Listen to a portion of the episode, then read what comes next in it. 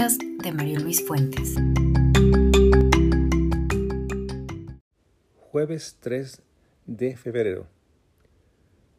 Revisando la historia, o más bien, releyendo a grandes historiadores, uno cae en cuenta que hay una historia que es, digamos, la descripción de momentos, de instantes, de eventos, de actos simbólicos.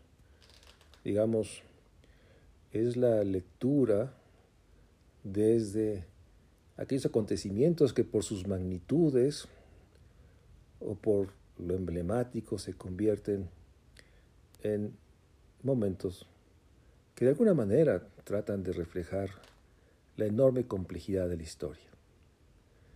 Pensando en ello, me doy cuenta que muchas veces todos caemos en, ese, en esa manera de mirar nuestros tiempos. De ahí la pregunta es si podemos forzarnos para ver desde una perspectiva más amplia los grandes ciclos de la, historia de los tiempos y tratar de no perdernos en los momentos y no dar cuenta que lo que yo y muchos percibimos estamos tratando de comprender. Hay un gran ciclo que se está generando desde hace unos años. Es decir, termina un ciclo en el cual este capitalismo progresista que llegó a su punto más emblemático con el planteamiento de los objetivos de desarrollo sostenible, con la idea de que era imperativo éticamente, moralmente y obviamente económicamente reducir las desigualdades, eliminar la pobreza, eliminar el hambre, enfrentar todas las violencias, garantizar la salud para todos. Y que en ese, en ese gran planteamiento estaba el preservar, recuperar lo que ha llamado muy bien el doctor Sarucán el capital natural. Por distintas razones que no es el momento para tratar de descifrar. Ese gran ciclo terminó, terminó en el 2015 y se inicia un nuevo ciclo un nuevo ciclo en el cual parece que el pragmatismo, la disputa por el poder, genera una nueva, una nueva manera de hacer política, una nueva definición de lo político. Ya no es como en el ciclo anterior parecía que era el planteamiento fundamental. La tolerancia, el acuerdo, la comprensión de la diferencia, diversidad, de la pluralidad. Y entramos a un ciclo en que la política es el tomar posiciones absolutas, el tratar de regresar a un pensamiento hegemónico en el cual las diferencias, las diversidades, se ven como amenazas. Y surge una serie de líderes carismáticos con una capacidad enorme de ver tiempo, el mundo, la vida desde un solo foco, desde un solo punto polar y desde ahí confrontar todo, todo y a todos. Parece que estamos en ese nuevo ciclo y que terminó un ciclo. Y ese nuevo ciclo que está, está marcado obviamente por la preocupación económica, que sigue siendo la preocupación dominante. Si ustedes revisan todas las notas o todos los comentarios, siempre es la economía, el crecimiento, tasas de interés, la inflación, la deuda, la inversión. Siempre estamos llenos de esos conceptos o palabras que lo que hacen es darnos una perspectiva desde la economía del mundo. Y obviamente esto nos reduce brutalmente el poder tener otro tipo de conversaciones más amplias que logre poner en el centro que más que nunca somos un mundo diverso, plural, enormemente heterogéneo. Sin duda las redes sociales, todas muestran esta enorme, enorme diversidad, enorme diferencia. Por eso es fundamental que tengamos una visión de conjunto más amplia. Estamos sin duda en un ciclo en el cual la emergencia constante nos llena. Cuando no, es, no es la pandemia de la COVID-19, es el tema de las economías, la situación del bajo crecimiento, o la realidad de ver estas imágenes terribles de cómo se va deshaciendo el hielo de los polos y nos da cuenta de la enorme realidad de la evolución climática que de hecho está conformando un nuevo ciclo en el cual el hambre, la sequía, el frío, eh, vuelve, vuelve el, el cambio climático como uno de los grandes riesgos. Pero dentro de esto, estamos en un ciclo en el cual una profunda polarización. La paradoja es que somos una humanidad que nos comunicamos más que nunca, vía las redes sociales. Pero esta comunicación no es un diálogo, es la enorme, la enorme realidad que todos nos sentimos en derecho, en, poner, de derecho, en derecho de poner nuestra posición, simplemente para que se, se vea que tenemos en la banalidad o en la frivolidad, pero que tenemos una posición. No nos interesa, digamos, generar un debate, diálogo, discusión. Es simplemente plantear una posición, por polar que sea. Las redes, el Twitter, Facebook está lleno de estas de estas eh, expresiones unidimensionales. Se plantea en un TikTok una definición o una posición o una manera de pensar y se simplemente se sube y se espera la reacción. Pero la reacción, no el diálogo, no el debate.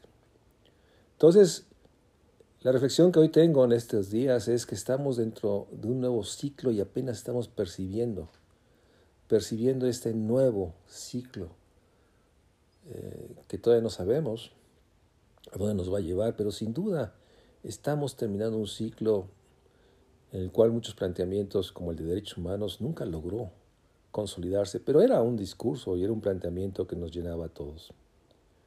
Y dentro de este nuevo ciclo está algo que probablemente por las lecturas recientes que hice de una novela de Ken Follett llamada Nunca, está la amenaza, la amenaza constante de una conflagración, una guerra mundial. Y vemos a veces con azoro, a veces realmente con una casi una mirada cinematográfica, cómo se ponen soldados, tanques, se hacen escenarios este, entre la Unión Soviética, o Rusia más bien, y lo llamada OTAN, y tenemos un, una nueva palabra para nuestros, nuestro lenguaje. Hablamos de Ucrania, de Kiev, de los países del este, y vemos como hay un juego peligrosísimo, que en cualquier momento, por un error humano, una vanidad humana, un temor humano, así como pasó con la Primera Guerra Mundial, se desate una, una guerra que puede tener consecuencias nefastas. Y dentro de eso vemos cómo los mercados financieros se anticipan y el precio del gas y algunos hablan del precio futuro de los granos, ya que esas zonas son grandes productores. Y se pierde, se pierde la discusión las grandes tragedias humanitarias de naciones, regiones enteras del mundo, emblemáticamente el subsahara africano, que está llevando a miles, miles de seres humanos a la muerte, a la extinción. Y las migraciones de una población desesperada que huye, trata de salir de, sus, de los infiernos territoriales donde han nacido para tratar de llegar a otro lado. Y también vemos el recuento de las de todas las de todos los muros, de todas las trincheras que se arman para evitar y vemos con azoro cómo las tecnologías se convierten en grandes brazos armados para evitar que nadie cruce, sensores de todo tipo, para detener la realidad que el mundo se está fragmentando. Y esa es parte también del ciclo, el ciclo en que entramos en que hay una población que no encuentra en la globalización una oportunidad o un refugio. El ciclo anterior hablábamos de la globalización como algo que generaba oportunidades, bienestar para todos. Y ahora la globalización se convierte en un lugar donde se atrincheran los más poderosos con los otros, contra los otros. Por eso es importante tener una visión de conjunto más amplio, forzarnos a ver estos ciclos, dar cuenta de que este recuento de eventos, de hechos del día a día, que a todos nos atrapa, no debe evitar que veamos o tratemos de ver y comprender los grandes flujos de nuestro mundo para poder anticipar, prever y no caer o no estar solo en la trampa del día a día, de las mañaneras, como diría, diríamos en nuestro país, de los grandes, grandes cantidades de imágenes que nos llenan, ya sea de las obras del gobierno o de los eh, enormes eh, errores o vanidades y frivolidades, los que tienen más recursos. Y en ese sentido eh, es importante, como me dijo recientemente Bernardo Klisberg, un hombre que ha dedicado su vida literalmente a buscar un mayor desarrollo para el mundo y que ha sido uno de los referentes de mucho del pensamiento social, que es momento que nos demos cuenta de la enorme emergencia, crisis que estamos y que activemos todos los sentidos para enfrentar, confrontar y proponer. Estamos en un momento totalmente crítico de la historia de la humanidad. Eh, no es eh, más de lo mismo, sino que es un momento de, eh, en, donde el futuro está totalmente amenazado. No es, son frases, sino que son los datos. tú sabes que yo siempre me baso en los datos. Y los datos de cambio climático, se va a iniciar la cumbre mundial climática eh, eh, que se hace cada cinco años, a haber más de 100 jefes de Estado, eh, son totalmente inquietantes.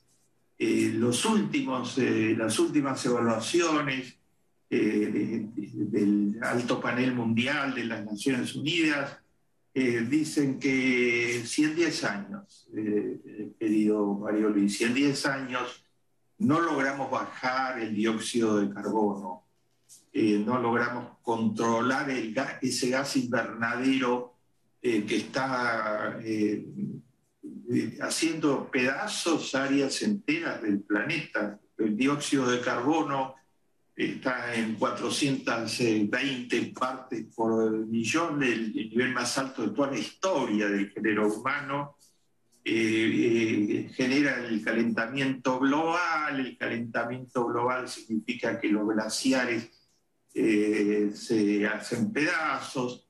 Eh, África se está quedando en este momento, se están quebrando los últimos glaciares que quedaban en África, la cumbre del Kilimanjaro y algunas otras cumbres montañosas, pero en todo el mundo eh, las aguas eh, de los glaciares eh, van a los mares, los mares crecen vertiginosamente, se recalientan, los, huracanes y las inundaciones baten récords y también baten récords la sequedad de la tierra, las, estas sequías mucho más prolongadas y mucho más duras eh, Naciones Unidas para Glasgow va a hablar de una nueva forma de, pandemia que es eh, las hambrunas climáticas, las llaman.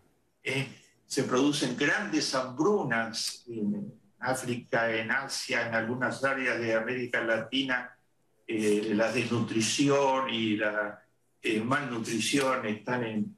Eh, todo eso ha hecho subir el número de, de, hambrientos del mundo a más de 825 millones. y si se toman los malnutridos, estamos hablando de 3 mil millones de personas que no tienen las comidas adecuadas. Todo eso está cruzado por la desigualdad, eh, como muy bien tú planteas en, tus trabajos, está cruzado por las desigualdades, que son las más altas eh, que el género humano ha eh, conocido. Y en ese pensamiento de personajes como Klisberg, encontramos también este aire de posibilidad, de convicción de que viendo la perspectiva de grandes ciclos, que estamos hablando de periodos de 200 años o de 100, 150 años, podemos dar cuenta que aún ciclos tan complejos como este dan pie o darán pie a un ciclo en el cual nuevamente recuperemos y tengamos acciones para garantizar una vida digna, libertad para todos. Es posible, claro que es posible. Para eso hay que tener noción de dónde estamos y recuperar el diálogo, el habla y volver, como diría Marta Lamas, la indignación en acción, en movimiento. Porque hay mucha indignación y hay mucho dolor, como hemos comentado. Y puede permitirnos, si logramos convertirlo en acción, y logramos apoderarnos, apoderarnos de la democracia y la política, convertirlo en acuerdos, en acuerdos para poder confrontar y llegar a otro ciclo, lo más rápido posible, un ciclo de derechos y libertad. Y en ese sentido vale la pena, y releía hace poco, eh, muchos de los grandes relatos que nos dan cuenta de esta otra dimensión. A veces nosotros yo digo que más bien siempre estamos atrapados en ese pequeño mundo donde vivimos, el 10 o el 20%. Pero hablar del 40% de la población, aquella que está en el límite de la pobreza y que tiene sin duda eh, extrañas y poderosas y audaces maneras de sobrevivir y construir una vida, dar cuenta de esa complejidad. Por eso es fundamental que regresemos a leer a los grandes narradores que nos dan cuenta de la enorme profundidad de nuestro país, a Rulfo con Pedro Páramo, a Juan José Arriola, La Feria, o Juan Pérez Jolote de Ricardo Pozas, o Andrés Enestrosa, o Agustín Yáñez, o Emilio Abreu Gómez con Canet. Creo que los narradores se vuelven cada vez más importantes para dar cuenta que tenemos que tener una enorme convicción de mirar el todo, dar cuenta de los grandes procesos y también dar cuenta de la enorme profundidad que está cuando hablamos con categorías como país, como entidad, como nación. Hay una profundidad, una diversidad de la cual dan cuenta estos grandes narradores que recientemente releía.